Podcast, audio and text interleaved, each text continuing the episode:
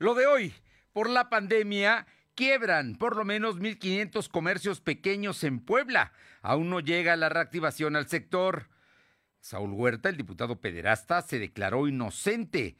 Diputados de Va por Puebla piden que no se congele el desafuero. Con biológico Pfizer vacunarán a por lo menos 80 mil poblanos, entre ellos mayores de 50 años y también médicos. Aumentan las hectáreas perdidas de bosque por los incendios en la reserva de la biosfera. La temperatura ambiente en la zona metropolitana de la ciudad de Puebla es de 25 grados. Lo de hoy te conecta. Hay bloqueos en el puente internacional. Está pidiendo el apoyo de la policía. Noticias, salud, tecnología, entrevistas, debate, reportajes, tendencias, la mejor información. Lo de hoy radio, Lo de hoy radio con Fernando Alberto Crisanto. ¿Qué tal? ¿Cómo está? Muy buenas tardes. Es un gusto saludarle en este, en este jueves 29 de abril de 2021. Ya estamos a punto de que termine el, el cuarto mes del año, a un día de que se celebre precisamente a los niños mexicanos, y hay que celebrarlos, por supuesto. Aquí les vamos a tener muchos regalos. A partir de hoy habrá regalos para los niños, más de los que ya empezamos a dar, pero bueno, la idea es celebrarlos a ellos, que sin duda es la alegría de la casa y el futuro, el futuro al que tenemos, al que vamos a apostarle en no mucho tiempo. Así es que vamos a estar con los niños el día de mañana. Y bueno, le comento, el día ha sido muy intenso. El presidente de la República el día de hoy eh, se fue durísimo contra los órganos independientes y va a desaparecer el INE, ya lo dijo, ¿eh? va a desaparecer el INE y lo va a sumar como un organismo, como una oficina que dependa del Poder Judicial. Es, es lo que dijo hoy el presidente porque bueno, ya le, hartó, está enojado después de que el tribunal y el INE determinaron que no pueden ser candidatos a gobernadores los amigos del presidente, Salgado Macedonio por Guerrero y Raúl Morón por Michoacán. En fin, temas temas de los que les vamos a platicar más adelante. Por lo pronto, muchas gracias a todos los amigos que nos sintonizan en ABC Radio, en el 1280, aquí en la capital poblana, eh, aquí en la ciudad de Puebla y en los municipios de la zona metropolitana en Ciudad Cerdán y todos los municipios que hay ahí en este enorme valle. La que buena en el 93.5 se escucha. Y también Radio Jicotepec en la Sierra Norte de Puebla en el 92.7 y también por el 570. Y la Magnífica en el 980 en Izúcar de Matamoros. A todos Muchas gracias por escucharnos y también a quienes lo hacen a través de la plataforma www.lodoy.com.mx y las redes sociales en Facebook, Twitter, Instagram, YouTube, Spotify como LDH Noticias. También nos encuentra en Telegram como Lo Noticias. Gracias, gracias a todos por estar aquí. Vámonos de inmediato con información. El día de hoy la Cámara de Comercio en Pequeño dio a conocer una evaluación de cómo le ha pegado la pandemia a los negocios pequeños, sí, las tiendas, eh, los locales que venden distintas cosas, las lavanderías, en fin, talleres, negocios pequeños. Eh, te escuchamos, eh, Alma, ¿cómo estás? Muy buenas tardes. ¿Qué tal, Fernando? Muy buenas tardes a ti y a todo el auditorio de Delo de hoy. Pues te comento que la Cámara de Comercio de Servicios y Turismos en Pequeño, la Canacote, dio a conocer que la emergencia sanitaria por coronavirus dejó por consecuencia 1.500 negocios cerrados, entre cambios de giro, cierres por decretos y cierres definitivos, así como la pérdida de 2.000 empleos. Es por ello que la Canacope y el Instituto de Diseño de Innovación Tecnológica de la Universidad Iberoamericana presentaron el programa de desarrollo de habilidades de pequeños y comercio donde se asegura se impactará a 1.148 comercios de estos giros y afiliados a dicha organización. González Morales aseguró que dicho programa atenderá las necesidades reales de los comercios, brindando elementos prácticos en administración, desempeño laboral, acondicionamiento de puntos de venta y contabilidad, por la que la convocatoria se dará a conocer a partir de este jueves 29 de abril y hasta el 15 de mayo para comerciantes y empleados. De, eh, dicha capacitación tendrá una duración de tres a seis meses y se debe contar con un celular, tableta o computadora que permita tomar una lección y llenar un formulario que permita confirmar la participación. Para más información se podrá llamar al número 22 21 83 50 91, pero escuchemos parte de lo que nos comentó el presidente de eh, la Canacope eh, al respecto que a afrontar de mejor manera la pandemia de la COVID-19 y la crisis económica que se generó emergencia sanitaria por el coronavirus trajo consecuencias para el sector comercio y servicios. Los datos de Canacota refieren que esta situación llevó al cierre de 1.500 negocios, entre cambios de giro, cierres por decretos y cierres definitivos, así como la, la la pérdida de casi 2.000 empleos. Los giros comerciales más afectados fueron aquellos considerados no esenciales. Destacan papelerías, estéticas, gimnasios, ventas de uniformes, zapaterías, imprentas, entre otros. Bien. La información, Fernando. Pues ahí está, ahí está el asunto de, de la caída y bueno, va a haber un curso de capacitación junto con eh, la Universidad Iberoamericana, ¿no? Para que, para precisamente, pues a los que están, que sobrevivan y a los que no, pues que empiecen a buscar la manera de volver a montar nuevos, nuevos negocios. Muchas gracias, Alma. Seguimos al pendiente, Fernando. Y bueno, esta mañana, esta mañana eh, finalmente apareció eh, quien había borrado huellas y que parecía no dar la cara, Saúl Huerta Corona, en una entrevista que se ve que fue concertada, que, que es con un periodista serio, con Juan Francisco Rocha, en Grupo Fórmula, en el programa más escuchado por las mañanas en la República, que es el de Ciro Gómez Leiva. Seis minutos de una entrevista donde básicamente salió Saúl Huerta a desmentir los hechos, a declararse inocente y a decir que es víctima él de una extorsión. Es lo que dijo y por supuesto que él es pues eh, por la 4T y por eh, la mafia del poder están en contra y eso es, le echó la culpa este individuo acusado de pederasta porque no nada más es un caso, el del niño de los 15 años que lo denuncia. Hay otra denuncia ya presentada en la Fiscalía de la Ciudad de México y hay una denuncia presentada en Estados Unidos por un adolescente que también fue violentado por él y se, hay por lo menos, ha dicho la candidata diputada Boregar, que hay por lo menos seis casos más en los que actuaba siempre con el mismo modus operandi. Pero esto es lo que dijo Saúl Huerta. Aure Navarro tiene la información. Te escuchamos, Aure. Buenas tardes, pues efectivamente así es. Después de estar desaparecido ocho días, pues el diputado federal Saúl Huerta Corona apareció este jueves para acusar que le fue violado su derecho de presunción de inocencia y a partir del 20 de abril a la fecha, tanto él como el partido en el que pertenecía de Morena, pues han sido víctimas de un linchamiento mediático orquestado, dijo, por las mafias del poder. En un testimonio, como bien lo decía, que circula en redes sociales también desde muy temprano, pues el acusado de los delitos de violación equiparada y abuso sexual, ambos agravados, en contra de dos o tres o más menores de edad, pues señaló que lo ocurrido le fue sembrado con intereses políticos. Escuchemos parte de su testimonio.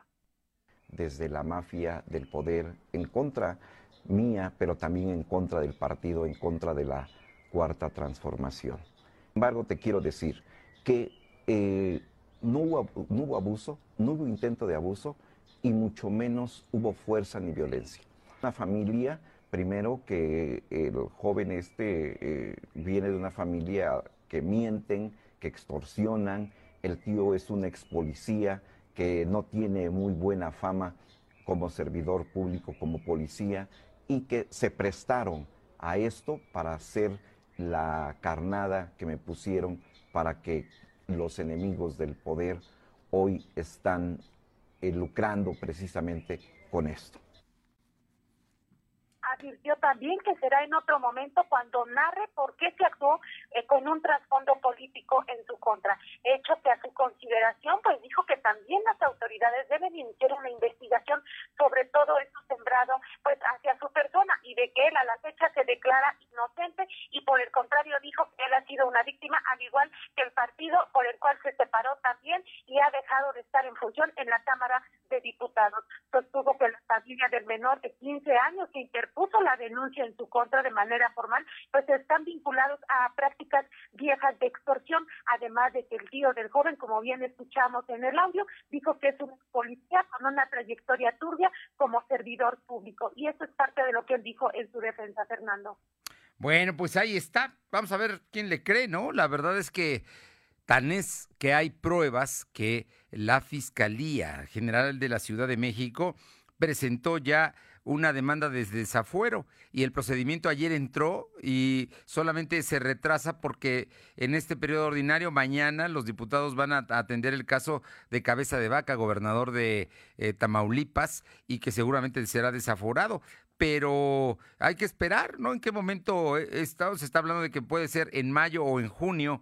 cuando citen a un extraordinario para desaforar a Saúl Huerta. Vamos a ver en qué momento lo hacen, pero el tema es que la verdad es que quienes lo conocen no le creen a Saúl Huerta. Efectivamente, Fernando, incluso pues él resume este derecho de réplica en favor de, bueno, de su defensa hacia su persona en esta acusación, solamente en el caso del menor de 15 años, sin embargo, no hace explicación alguna sobre las otras denuncias. Oye, en el caso de los eh, candidatos, de sus opositores de Va por México, ¿qué dijeron hoy? Pues la cuarteta de candidatos a diputados federales a la alianza PRI-PAN-PRD acusaron que la demora sobre el juicio de procedencia para actuar penalmente en contra de Saúl Huerta, acusado de estos delitos de violación y abuso sexual, se está haciendo con un cálculo electoral para que sea desahogado después de la elección del 6 de junio. Una vez concluido, pues ya el proceso electoral. Escuchemos parte de lo que mencionaron. Estatal, con esa misma velocidad le exigimos que procedan contra de Saúl Huerta. Hay que decirlo con todas sus letras. Están demorando esta determinación con un cálculo electoral tratándolo de, de llevar hasta después de la elección. Si ya es que ver a Saúl Huerta, escucharlo, de veras da náuseas. Yo como abuela de 21, como madre de 6, de verdad, si hubiera pasado esto a alguno de mis hijos, este, yo creo que no le hubiera dejado un hueso entero a este señor, ¿no? Respaldados por el presidente del PRI municipal, Humberto Fernández de Lara, Mario Ríos Patiña, Ana Teresa Aranda, Carolina Bulegán Martínez y Ciclán Ceja García descalificaron que el legislador federal se deslindara e incurriera en contradicciones. Y al Congreso local, bueno, pidieron no ser omisos ni tratar de encubrir a Huerta Corona con la justificación de no querer lucrar políticamente, cuando deberían poner énfasis en un tema tan delicado al tratarse de abuso sexual a menores, Fernando. Gracias. Gracias. Son las 2 de la tarde con 11 minutos. Silvino Cuate, platícanos, ¿qué dice el secretario de Salud? Ya llegan las Pfizer, ¿no? Para la próxima semana. Te escuchamos. ¿Qué tal? Muy buenas tardes. Pues informarte a ti y a toda la auditoría que el secretario de Salud, José Antonio Martínez García, dio conocer que el gobierno federal enviará 81.900 vacunas Pfizer para iniciar el proceso de inmunización en poblano de 50 a 59 años de edad, donde se incluye también a personal médico. El funcionario total explicó que el total de vacunas, 61.000 están destinadas para personas de 50 años y más y 21.900 para el personal por la salud. Comentó que este miércoles la tendencia en su cargo se tuvo que trasladar al Instituto Nacional de Cancerología en la Ciudad de México para recoger las vacunas. Además, se adelantó que ese 30 de abril se llevará a cabo una mesa de trabajo con la Federación para definir la logística de vacunación. Se espera que la próxima semana empiece la vacunación.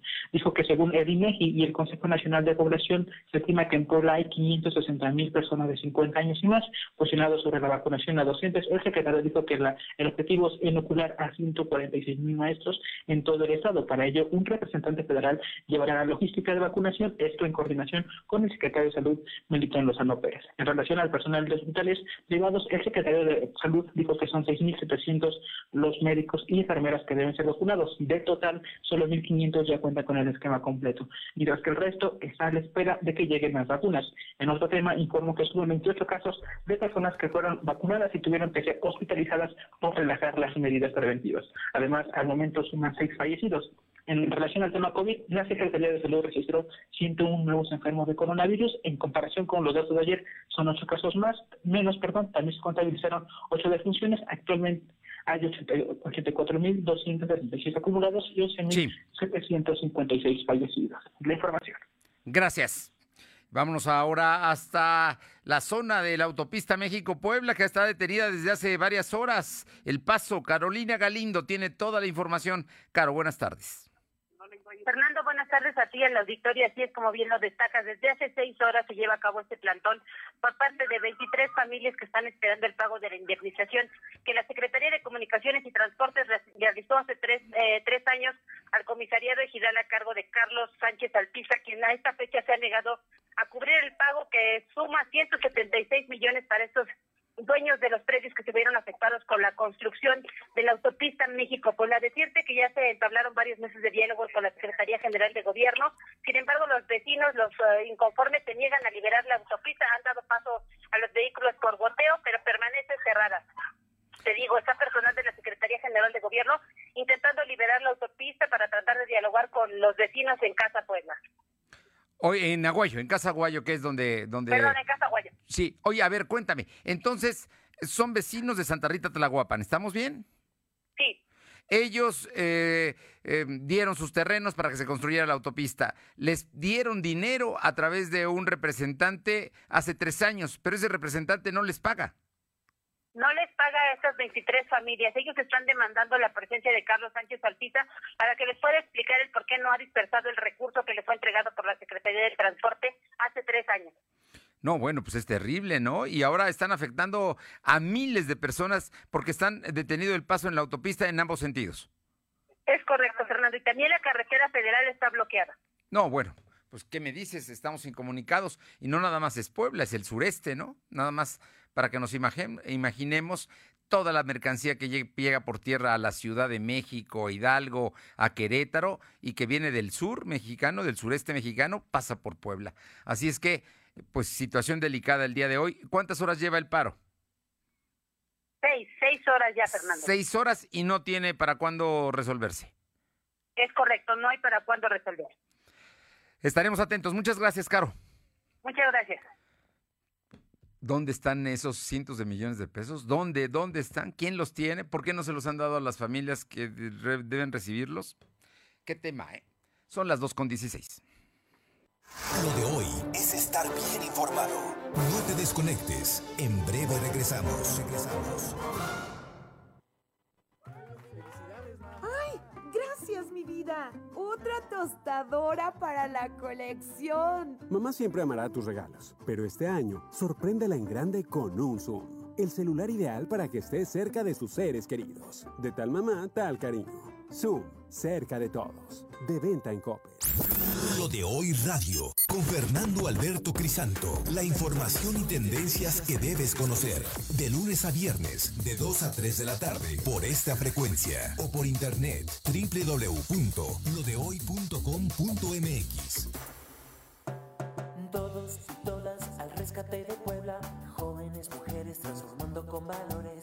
Con liderazgo, honestidad, educación e igualdad. Haremos que Puebla sea segura, justa, próspera y bella. Que crezca.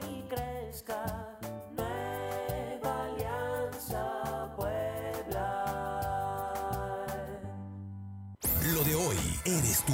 Tu opinión nos interesa. Deja tu mensaje vía WhatsApp al 2223 2375 83. Comparte tus imágenes y tus reportes por Telegram al 2223 2375 83.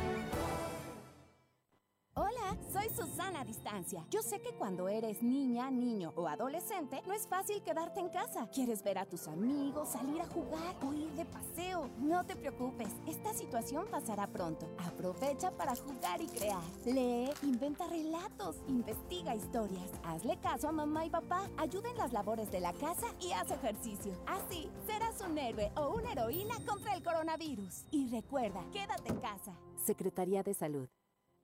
Lo de hoy es estar bien informado. Estamos de vuelta con Fernando Alberto Crisanto. Los personajes de hoy, las ideas y los hechos se comparten en la entrevista.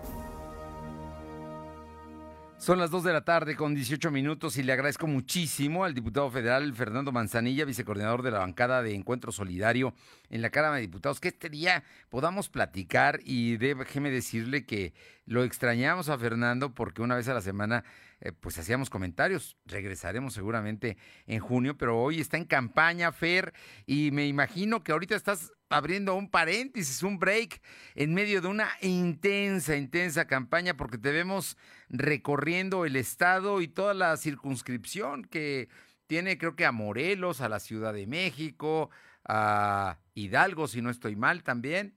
y, y, es una circunscripción grande, esta creo es la cuarta. Muy buenas tardes y muchísimas gracias, Fernando Manzanilla. Gracias, Tocayo. Sí, gusto en saludarte y sí, efectivamente, tiene algunos estados, eh, Guerrero y Tlaxcala son los dos estados, además de, de Puebla, eh, Ciudad de México y Morelos. Entonces, este sí, eh, he estado en eso y desde luego también en campaña en el Estado y desde luego pues también en la labor legislativa, ¿no? El día de hoy tenemos sesión, tuvimos sesión ayer, tenemos hoy, son los últimos días ya de periodo de sesiones ordinarias, es miércoles, el día de hoy jueves y mañana viernes, mañana termina ya el periodo formal y seguramente tendremos algunas sesiones, pero ya serán sesiones extraordinarias. Pero seguimos ahorita todavía en estos días en, en, sesiones eh, en la Cámara de Diputados. Eh, eh, Tocayo, me parece que es muy importante porque tú vas por la reelección al, Congreso Federal. en este sentido, platícanos, platícanos qué características tienen las campañas hoy, lo que estás haciendo, cómo, cómo acercarse a la gente en medio de la situación, de la pandemia, en fin, creo que las cosas son distintas a como conocíamos las campañas. Bueno, Tocayo, eh, efectivamente, pues son campañas diferentes, son campañas que, que además, pues, este, van a van a mantenernos en esta condición y yo lo he comentado aquí contigo que este, entraremos en una tercera ola. Sigo eh, eh, pensando que estaremos en una tercera ola. Quizá ya no fue de mediados de abril como yo lo había pensado, pero no tengo ninguna duda porque lo están viviendo pues muchos países en el mundo, más o menos en estos mismos tiempos, y tendremos seguramente una tercera ola eh, eh, cuando estemos en el proceso de la elección. Entonces, pues tenemos los retos normales de que implica la pandemia, tendremos yo creo que los retos de estar en una tercera ola con muchos más casos de contagios y de fallecimientos cuando estemos llegando al día de la elección y además pues la propia pandemia hace que que la gente pues esté poco interesada en política. O sea, la verdad es que la gente tiene otras prioridades, desde luego la salud es una de ellas, pero la pandemia ha afectado no solo la salud de las mexicanas y los mexicanos, sino también su economía. Se han perdido muchos empleos, se han perdido muchos ingresos y la gente pues está, yo te diría, más concentrada en eso. Por eso yo creo que tendremos una elección con un bajo nivel de participación. Ese es mi sentir y en medio de eso, bueno, pues lo que tenemos que tratar de hacer los que estamos en, en los partidos, los que estamos este, en procesos eh, de elección, pues es tratar de, de hacer propuestas que a la gente eh, le llamen la atención, propuestas pues también que, que, que, vayan involucrando un poquito más a la gente, pues por la propia, por la propia situación que te comento. Eh, Tocayo, hasta ahora, ¿qué lugares has visitado aquí en el estado de Puebla? Y me imagino que ahora que falta un mes, ya con candidatos municipales, vas a intensificar tus giras. Sí, sí, efectivamente.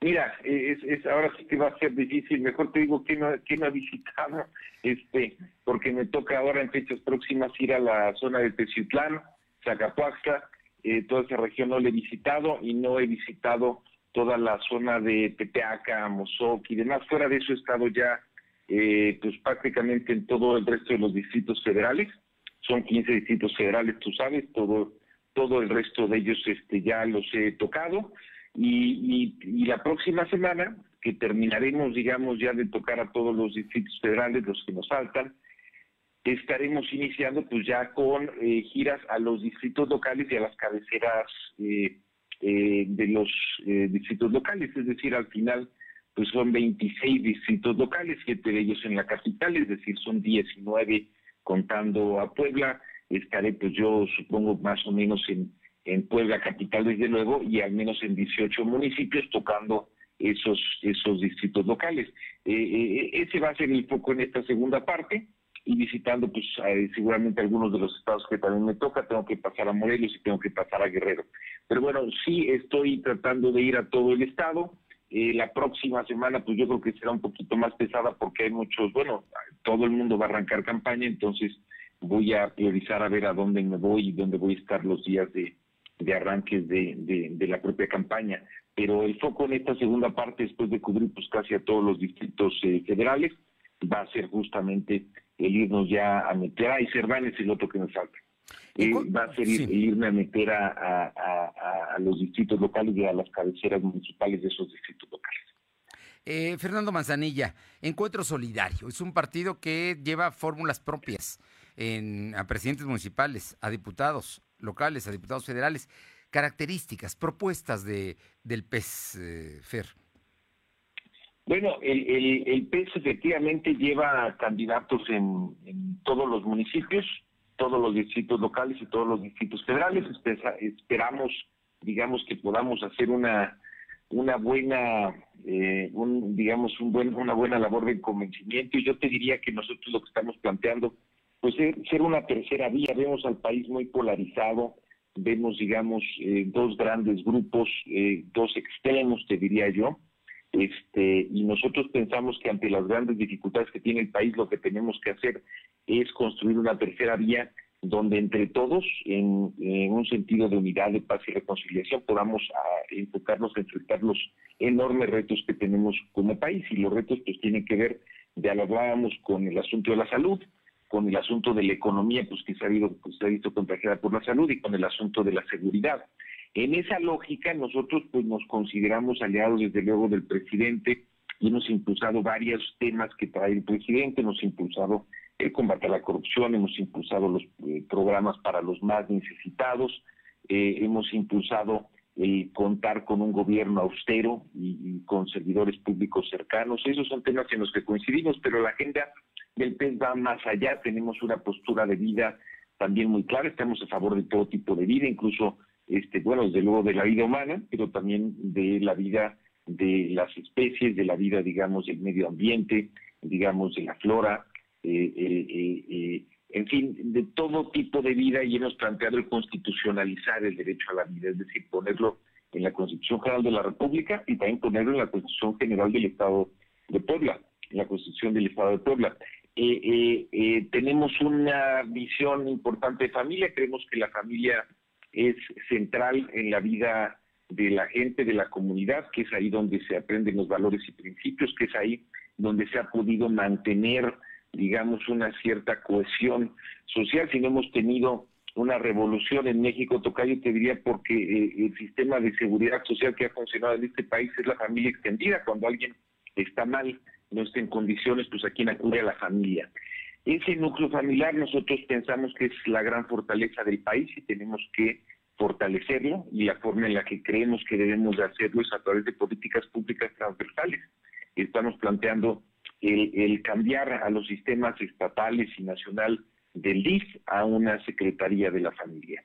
Y en materia económica, pues creemos que es el, el gran, el gran tema, el gran aporte y tenemos que generar eh, un tema de mayor reactivación. Pensamos que lo podemos hacer ampliando la base gravable, pero también bajando los impuestos.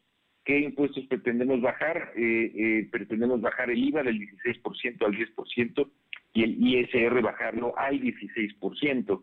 Eh, eh, y pensamos que podemos suplir eso ampliando la base mm, a través de otras formas y otras medidas que básicamente tiene que ver con la existencia de un sistema de seguridad social universal que garantice salud para todos y también un seguro de desempleo y de retiro. Esas son algunas de las de las propuestas que traemos eh, eh, y finalmente, bueno, te diría, eh, por otro lado, en, en materia de seguridad pública estamos muy enfocados al tema de mano dura. Pensamos que tenemos que tener mano dura en contra de la delincuencia. Eso va pues desde la parte nacional este hasta la parte local, porque es justamente en los gobiernos locales, los municipios en primer lugar y después en las propias policías estatales, donde más se ha infiltrado y se infiltra el crimen organizado. La única forma de, que podamos vivir en, vivir en paz y tranquilidad es si tenemos un combate frontal a la impunidad y para eso consideramos que tenemos que tener cero tolerancia a la delincuencia y cero tolerancia a la impunidad. Entonces, en todo lo que implica seguridad, procuración de justicia, administración de justicia, pues estamos eh, planteando que podamos tener cero tolerancia y podamos ser muy, muy, muy fuertes, muy duros y pues sí, con, una con una mano dura porque es lo que la ciudadanía está demandando. Esos son algunos de los planteamientos que tenemos en esta en este proceso de, de propuesta, Tocayo. Pues eh, Fernando Manzanilla, me parece muy clara la agenda, me parece muy clara y déjame que te diga, yo no he cu- escuchado de otros partidos, incluyendo el del presidente Morena, ni tampoco va por México, un puntos tan, tan textuales, tan puntuales como estos que nos acabas de mencionar en distintos ramos que son finalmente la agenda y la prioridad de los mexicanos. Fer, yo sé que tu tiempo es vale oro y estás muy atareado con la, la campaña y con la legislación. Pero del miércoles de la semana pasada, el miércoles 21 por la tarde noche, después de que se conoció el vergonzoso, lamentable y eh, hecho de eh, la agresión de eh, el diputado Saúl Huerta, que es diputado por un distrito de Puebla, a un joven de 15 años, tú mismo mm, publicaste en redes y hablaste y asumiste una posición que has tenido desde el principio, que es el desafuero de Saúl Huerta, antes de que lo pidiera incluso la Fiscalía de General de Justicia de la Ciudad de México. ¿Nos puedes platicar de todo esto que está pasando y hasta dónde debe llegar? Bueno, pues se tiene que investigar y ya la Fiscalía de la Ciudad de México ya lo, no solo lo está haciendo, sino que hace ya dos días, eh, digamos en fecha posterior, yo lo que planteé fue un punto de acuerdo. En el punto de acuerdo yo decía que la Cámara tenía que expresarse públicamente en solicitarle a la Fiscalía de la Ciudad de México que si encontraba elementos, eh, iniciara una solicitud de lo que se llama el juicio de procedencia. ¿Qué es eso? Que suena medio complejo, pues es el juicio en el que se le puede remover el fuero a un diputado federal, a un legislador. Entonces, eh, eh, eh, yo planteé eso en ese momento, la Fiscalía de la Ciudad de México, de hecho, hace dos días, antier en la tarde, presentó ya la solicitud oficial de ese juicio de procedencia. Estos juicios para quitar los fueros, Tocayo, no los puede iniciar la propia Cámara, sino tiene que ser a petición de una autoridad. En este caso, bueno, pues que la Fiscalía de la Ciudad de México. Y ya con eso entra la solicitud y este será la comisión instructora la que tendrá que valorar los elementos que presente la Fiscalía y si considera que hay elementos, pues los va a tener que presentar al Pleno para que se lleve a cabo la votación, que es formalmente pues el propio juicio. Ya en esa votación se podrá, digamos, remover el fuero del diputado. Yo decía que era, en este caso, indispensable este, hacerlo a la brevedad, indispensable poner un foco muy importante de la Cámara, porque estamos hablando de un menor. Y, y bueno, pues las leyes y la propia Constitución nos, nos obliga a que tenemos que tener, digamos, este, desde luego, pues además el sentido común, a que tenemos que tener eh, un foco especial en el caso de situaciones que involucren a menores. En este caso en particular, además, pues no solo fue el hecho ya de, lo que sucedió con el diputado Saúl Huerta, que bueno, dicho sea de paso, no podemos decir que es culpable, digamos, porque no somos jueces, pero lo que sí es que podemos, digamos, identificar una serie de cuestiones que ahí están y que tenemos que tratar con mucha seriedad. Bueno, había ya una denuncia que se presentó, luego hubo una segunda denuncia que se presentó, y luego al menos, digamos, yo he sabido de otros casos más, eh, eh, algunos de ellos de gente que no quiere presentar denuncias y otras gentes que sí van a presentar ya sus denuncias, eh, algunas de ellas incluso en la Fiscalía de la Ciudad de Puebla. Entonces, eh, creo que se trata de un caso muy delicado, pues porque pareciera ser que no se trata nada más de una sola denuncia, sino ya de varias denuncias o de varias gentes que se dicen haber sido, digamos, este, agraviadas en esta situación por el diputado. Por eso es importante darle celeridad, que se investigue, que pues en eso ha estado la Fiscalía de la Ciudad de México, ya solicitó el juicio de procedencia y que podamos avanzar lo más rápido en la Cámara de Diputados, porque ya sin fuero, entonces, bueno, pues el diputado podrá, digamos, enfrentar a las autoridades que considere la Fiscalía de la Ciudad de México. Bueno, por lo pronto el día de hoy apareció, se declaró inocente, dijo que no, y por lo menos yo no le creo. Pero bueno, ya ahí está el diputado Huerta. Va, eh, seguramente, si no tuviera fuero, tendría que estar en este momento por la gravedad del delito, eh, te- te- tendría consecuencias legales, jurídicas e incluso pisar la cárcel. Pero bueno, vamos a ver qué es lo que pasa.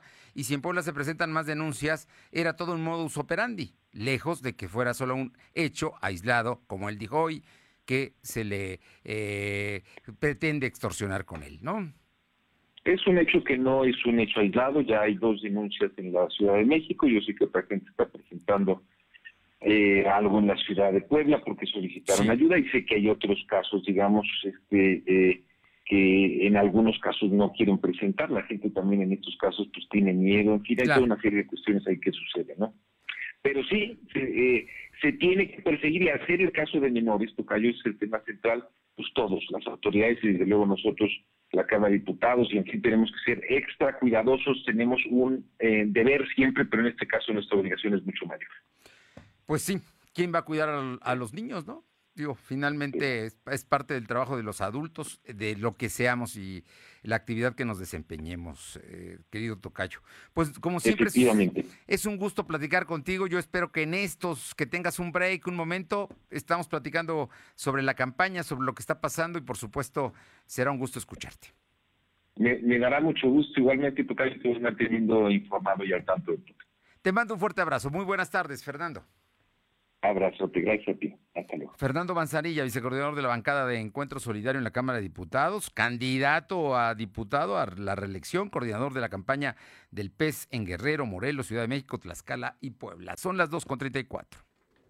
Lo de hoy es estar bien informado. No te desconectes. En breve regresamos. Regresamos. Este Día del Niño, festeja en grande a tus pequeños con Lego. Aprovecha los increíbles descuentos del 20% en las líneas Lego Superheroes, Lego Creator y Lego Classic. Conoce los códigos participantes en tienda, en la app Coppel o en coppel.com. Mejora tu vida. Coppel. Válido al 2 de mayo. Lo de hoy es para ti. Conéctate a www.lodehoy.com.mx y suscríbete para recibir la mejor información en tu email. En 2018 ofrecimos transformar la basura en energía, permiso laboral para asistir a reuniones escolares, impartir educación contra el bullying y que las empresas permitan el trabajo en casa. Todas estas propuestas ya son ley. En el Partido Verde estamos trabajando en nuevas propuestas para superar la crisis económica y de salud, para detener la violencia contra las mujeres y para vivir con más seguridad. Juntos podemos cambiar nuestra realidad. Partido Verde. Suscríbete a las notificaciones de lodehoy.com.mx y entérate de lo que pasa en Puebla, México y el mundo. Me pondré un cubrebocas. Si tienes que hacerlo, hazlo bien. Lava tus manos al ponerlo y al quitarlo. Tómalo por los resortes y ponlo en la oreja cubriendo bien nariz y boca con el filtro. Nunca lo pongas sobre el cuello o el pelo. Cámbialo cuando esté húmedo, quitándolo por los resortes y deséchalo dentro de una bolsa cerrada. Cuando lo uses, sigue las reglas de higiene y prevención. Y por favor, quédate en casa. Secretaría de Salud. Lo de hoy es estar bien informado. Estamos de vuelta con Fernando Alberto Crisanto. Son las 2 de la tarde con 37 minutos, 2 con 37 minutos y vamos hasta Atlisco, Puebla con mi compañera Paola Rocha. Hay un asunto que es muy importante, Paola, que es los productores de rosas. El año pasado ya fue verdaderamente dramático porque no se celebró el 10 de mayo tradicionalmente y, y cayó la producción y la venta de rosas de una manera terrible. Pero parece que este año las cosas van a mejorar. Platícanos, Paula. ¿Qué tal? Muy buenas tardes. Y sí, efectivamente, todo parece indicar que este año va a mejorar lo que es la producción de rosa, pero también lo que es la venta de la misma para el próximo 10 de mayo. Y es que algunos productores de esta región de Atlisco, que abarca varios municipios, pues ya están prácticamente en espera de que sea eh, días previos para lo que es el 10 de mayo, para que en la plazuela del productor, gente no solamente del municipio, sino de otros estados, lleguen hasta este lugar a abastecer abastecerse de rosa de todos los colores. Y es que, como bien lo mencionabas, el año pasado fue crítico para todos ellos debido a que muchos tuvieron que dejar prácticamente la flor en el campo, ya que no había compradores en ninguna parte eh, por el tema de la pandemia. En esta ocasión esperan que eh, pues esto sea prácticamente todo lo contrario y en esta ocasión la gente se acerque a comprar la rosa para poder regalarla. En cuanto al precio, dijeron que la, la próxima semana comenzará a aumentar. No tienen un estimado de cuánto se estaría vendiendo en esta ocasión la rosa, pero esperan que por, por lo mismo de la pandemia sí pueda aumentar un poco el precio de la rosa, también debido a que muchos este año no se quisieron aventurar ya que no sabían si eh, habría o no como tal una celebración como en años anteriores. Dijeron, no nos queremos aventar para lo que es la venta de la rosa, para sembrar y después tener pérdidas, pero quienes sí se aventuraron, pues están esperando prácticamente días eh, antes del 10 de mayo para comenzar la venta, principalmente allá en la plazuela del productor. Esperemos, esperemos que sea un gran 10 de mayo y que lo celebremos. Y por supuesto, un ramo de rosas siempre, siempre va a ser gratificante para todas las mamás. Yo creo que a ti también te va a tocar, mi querida Paulina. pues yo creo que sí, esperemos a ver qué, qué dice este año. Muy bien, muchas gracias. Buenas tardes. Y vámonos con mi compañero Silvino Cuate para que nos cuente sobre pues el tema de los poblanos desaparecidos. Silvino comentarte que lo que va del año la Comisión de Búsqueda de Personas del Estado de Puebla ha registrado 570 personas desaparecidas. Del total, solo 349 poblanos han sido localizados, así lo informó la secretaria de Gobernación, Ana Lucía Gil La cifra de personas localizadas representa el 61.22% de los casos, lo que significa que faltan por encontrar a 221. La secretaría explicó que hay 209 expedientes locales, de donde se tenían registrados 248 mujeres desaparecidas y se han localizado a 181. Resta por localizar a 67. De nombres eran 322 desaparecidos, se han localizado 168, restan por encontrar a 154 varones. La información. Tema, ¿eh? Tema pendiente de las personas desaparecidas porque además se dice que no hay una ley, se ha buscado en el Congreso que así sea, pero hay 570 oficiales por parte del gobierno del Estado. Vamos, los grupos dicen que son más. Pero bueno, estamos atentos. Oye, y en ayuntamientos de Puebla están tomados por sus habitantes y estamos a tres días de que empiecen las elecciones efectivamente comentarte que en esta misma rueda de prensa la Secretaría de Gobernación dijo que cuatro ayuntamientos están tomados por habitantes. Los casos son eh, Cuyaco, Juan N. Méndez, Coyotepec, Actepan, mientras que en juntas auxiliares son Santa María, Zacatepec y Suatepec. Eh, bueno, también comentarte que por separado informó que se han registrado 24 eventos de intento de linchamiento en 14 municipios donde se han logrado rescatar a 29 personas. Solo hay un deceso. Para concluir, dijo que desde el inicio de la pandemia suman 11 decesos de policías estatales que perdieron la vida por coronavirus. La información.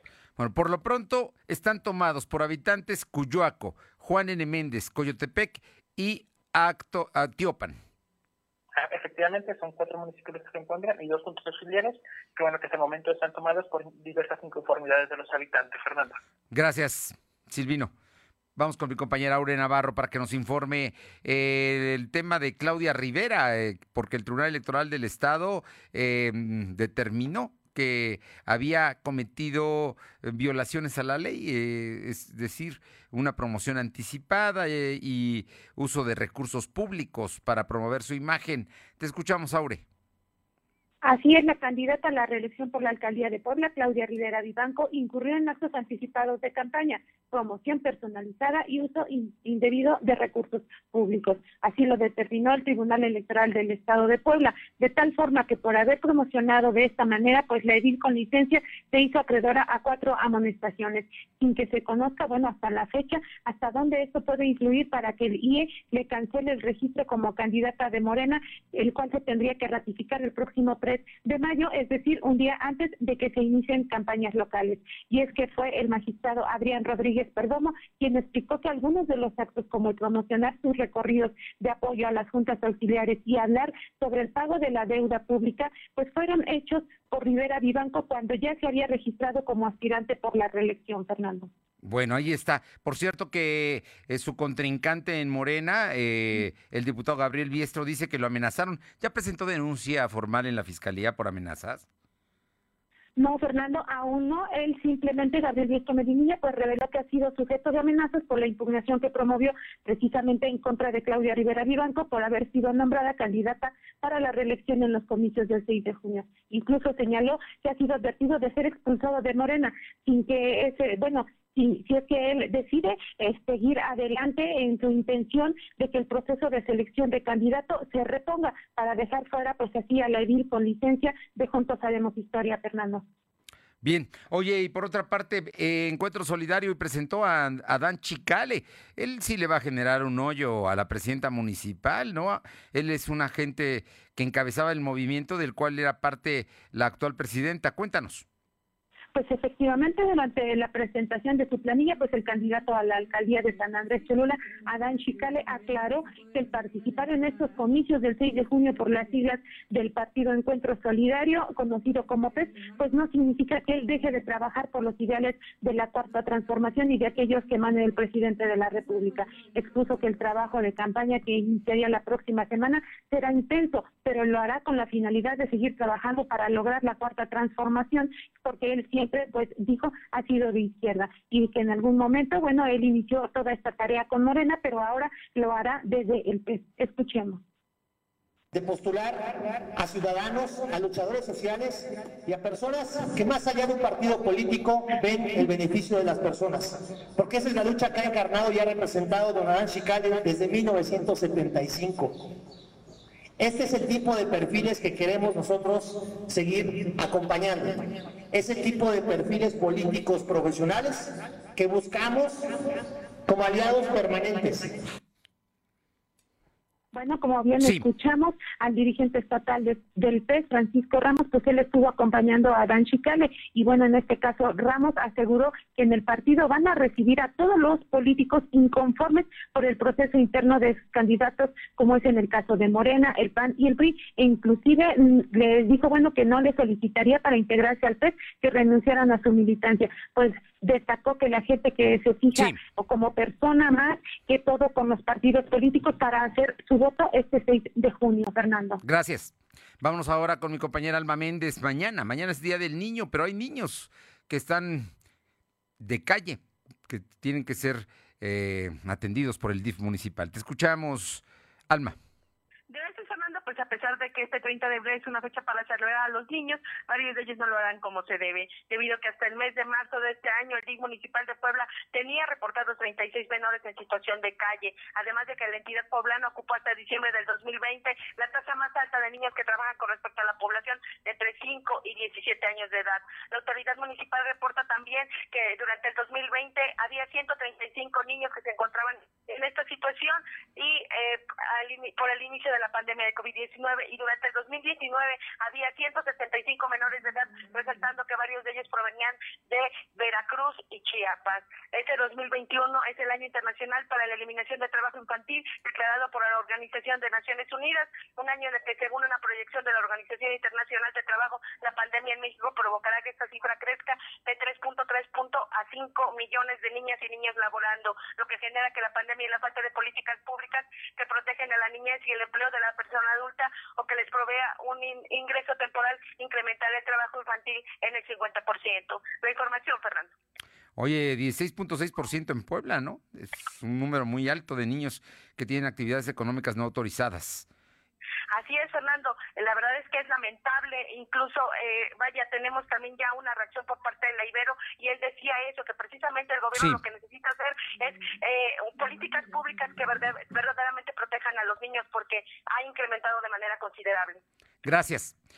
Vamos rápidamente a platicar, a platicar con un personaje que es muy importante en la vida política de Puebla, que es el eh, maestro Edgar Garmendia, que es el eh, secretario general de Morena y además en calidad de dirigente estatal. Edgar, muy buenas tardes y muchísimas gracias por tomar esta llamada.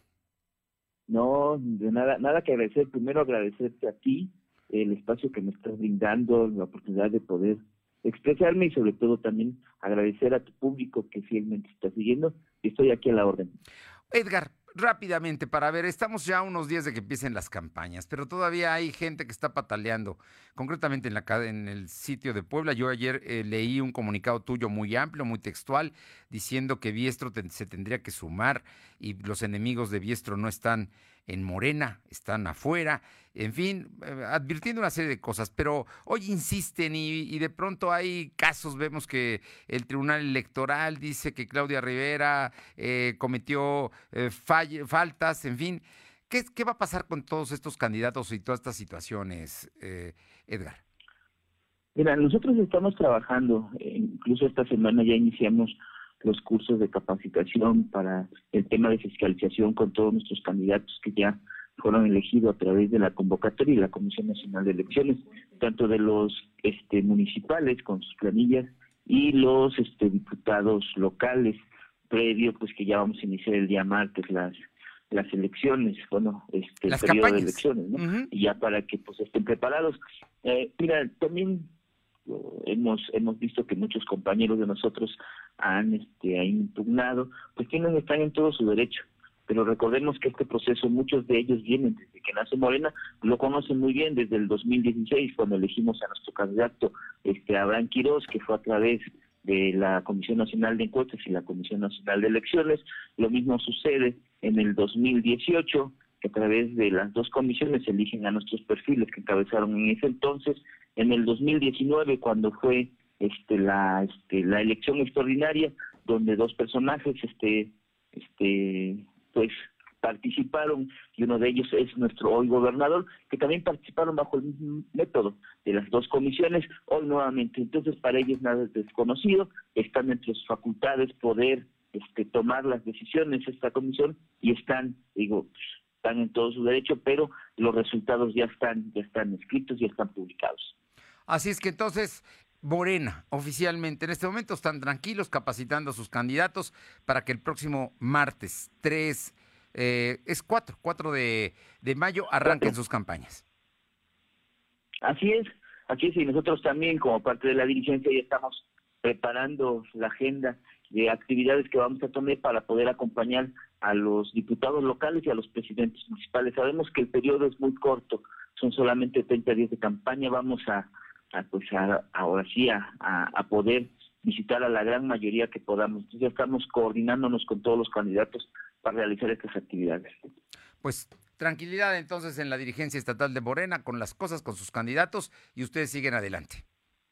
Así es.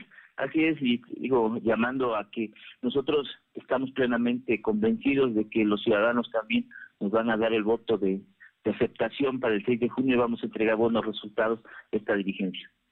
Edgar Garmendia, eh, actualmente secretario general en calidad de dirigente estatal. Muchísimas gracias por estos minutos y por esta información que sin duda es importante.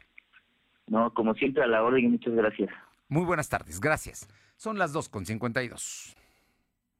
Hoy es estar bien informado. No te desconectes. En breve regresamos. Regresamos.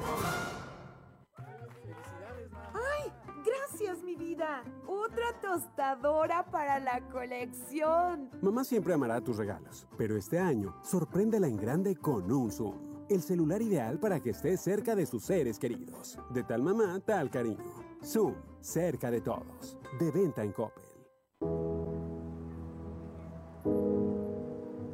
En el México de antes nos tenían de rodillas.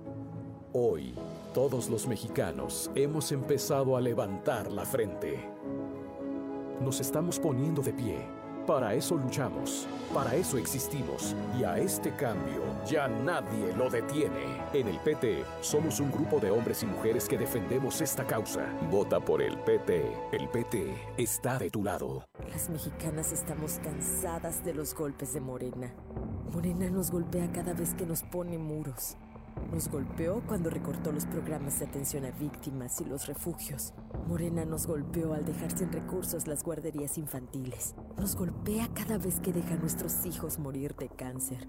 Morena nos golpeó cuando nos quitó todos los programas de apoyo. Basta, no lo vamos a permitir. Ponle un alto a Morena y a la destrucción de México. Vota PRD. Lo de hoy es estar bien informado. Estamos de vuelta con Fernando Alberto Crisanto. Arriba el telón. Arriba el, telón. el show está por comenzar. Está por comenzar. Claudia Cisneros, tenemos información y regalos. Buenas tardes. Así es, Fernando, amigos del auditorio, saludo a todos ustedes. Y bueno, pues continúan las colaboraciones musicales, ya no solamente son duetos, ahora son tríos y mucho más, como el caso de la canción de Rodillas a cargo de Leonel García, Dani Martín y Pedro Capó, que se unen eh, en este tema que, bueno, pues de alguna manera es un ofrecimiento a la equidad de género. De Rodillas es más que una canción de cinco minutos, una letra profunda y hermosa, donde va a valorar a la mujer de hoy y de siempre. El video oficial es dirigido por Oscar Vargas y además de los tres cantantes, pues también vamos a ver imágenes donde participan Pablo Preciado, Caloncho, Jay de la Cueva, José Luis Roma, Benibarra, Eric Rubín, entre otros. Una canción que vale la pena escuchar y que vale la pena pues también reflexionar en un momento determinado, Fernando. Y No, como las pues sí. colaboraciones continúan, también hay otra muy interesante si les gusta el ritmo, que mejor que con Guaina y Los Ángeles Azules que interpretan, pero con mucho sabor, cumbia a la gente. Esta canción ya también tiene su video promocional que se filmó en un supermercado y tanto la canción de rodillas como cumbia a la gente, bueno, pues pueden ya escucharla en las diferentes plataformas digitales, Fernando. Muy bien. Oye, y regalos, porque mañana es Día del Niño. Así es, y bueno, pues African Safari, que pues todos eh, sabemos el gran parque que es, con más de cinco mil especies, entre ellas elefantes, tigres, leones, nos están invitando a que celebremos allá el Día del Niño con sus experiencias y con todos sus recorridos impresionantes que tiene. Así que estamos regalando el día de hoy 10 pases dobles para nuestros amigos, para que nos llamen al 22 22 38 18 11 y pues vayan a celebrar el Día del Niño en este parque que, bueno, pues está abierto todos los días de la semana, de 10 a 5 eh, de la tarde y que ya sabemos que, bueno, es una experiencia para la tribu, como ellos dicen. 22, 22, 38, 18, 11. En este momento, 10 pases dobles para ir a África, que es un lugar extraordinario, ¿eh? extraordinario. No se lo pueden perder. Dos, 10 pases dobles hoy para los niños, para que se celebren precisamente allá en African Safari. Muchísimas gracias y mañana tenemos más regalos. Claro que sí, Fernando. Mañana nos escuchamos y seguiremos dando regalos. Bonita tarde a todos. Gracias. Le informo que durante la tercera sesión extraordinaria del Consejo Universitario de la BUAP se aprobó la propuesta del rector Alfonso Esparza de las plazas académicas a fin de cubrir la oferta educativa de la Casa de Estudios. 102 plazas ah, dirigidas a personal académico abre la BUAP. Además, el incendio de Tetela de Campo se encuentra en un 50% de control y 50% de liquidación, de acuerdo al primer informe de la Secretaría de Gobernación del Estado de Puebla. Esto es allá en Tetela de Ocampo y en el municipio de Aquisla, en la Sierra Norte del Estado de Puebla. Y luego también hay eh, incendios en la Reserva de la Biosfera. Eh, vamos con mi información de mi compañera Luz María. ¿Estamos con Luzma? Adelante, Luzma. Muy buenas tardes para ti, nuestros amigos de lo de hoy. Pues te comento que en la región de Ciudad Cerdán, sin temor a ser sancionada por el órgano electoral, la candidata a diputada federal por el Distrito 8 son en con cabecera en Ciudad Cerdán, Anabel Rechi de Navidez, acudió a entrevistas en estaciones de radios piratas. Lo anterior ocurrió en TLN Noticias 96.5 FM, en Tlachichuca, y la imponente cantera emisora que transmite de forma ilegal desde el municipio de San Salvador del Seco. En busca de, de presentar su propuesta de campaña, la candidata de Movimiento Ciudadano se pasa por el árbol del triunfo la Ley Federal de Telecomunicaciones y que, y que las estaciones antes mencionadas no cuentan con el permiso federal fomentando la competencia desleal. Estas em- emisoras que operan sin permiso federal y que tienen el descaro de promoverse como una empresa que tienen en trámite su concesión, incurren en un delito penal que se paga con cárcel por parecer por carecer de permisos y engañaron las anunciantes y a la audiencia entre el desconocimiento o haciéndose la desentendida. Anabel Rechi utiliza micrófonos piratas para llegar a una audiencia que recibe una frecuencia ilegal, tal como se ocurre en San Salvador del Seco y Tlaxcala. Concesionarios del Sindicato de Trabajadores de la Industria de la Radio, Televisión y Telecomunicaciones, STIP, han solicitado al INE y EIE dar seguimiento en medios de comunicación durante el tiempo de campañas y junto con el Instituto Federal de Telecomunicaciones, IPT, a que amonesten a los candidatos que están haciendo campaña en la radio, en las radios. Piratas, ¿no? Que funcionan de manera ilegal, Fernando. Son las la radios piratas, la son, a ver, eh, Luz María, son radios piratas, son radios ilegales que están transmitiendo y que los candidatos están haciendo campañas y les están pagando para que vivan y les están dando dinero, como es el caso de esta candidata a diputada Reich, que es de Cuyoaco, ¿no? Que es por el movimiento ciudadano lamentable. la todo un personaje, todo un personaje esta, pers- esta señora que además, la verdad, está acusada de corrupta. Esto allá está haciendo campaña en las estaciones de radio piratas. Qué grave. Gracias. Y la familia del menor de 15 años de edad, víctima del supuesto abuso sexual por parte del diputado federal Saúl Huerta, no ha solicitado apoyo por parte del gobierno estatal, informó la secretaria de Gobernación, Ana Lucía Gil. Vámonos con mi compañera Paola Roche, que tiene información en Atlisco. Paola.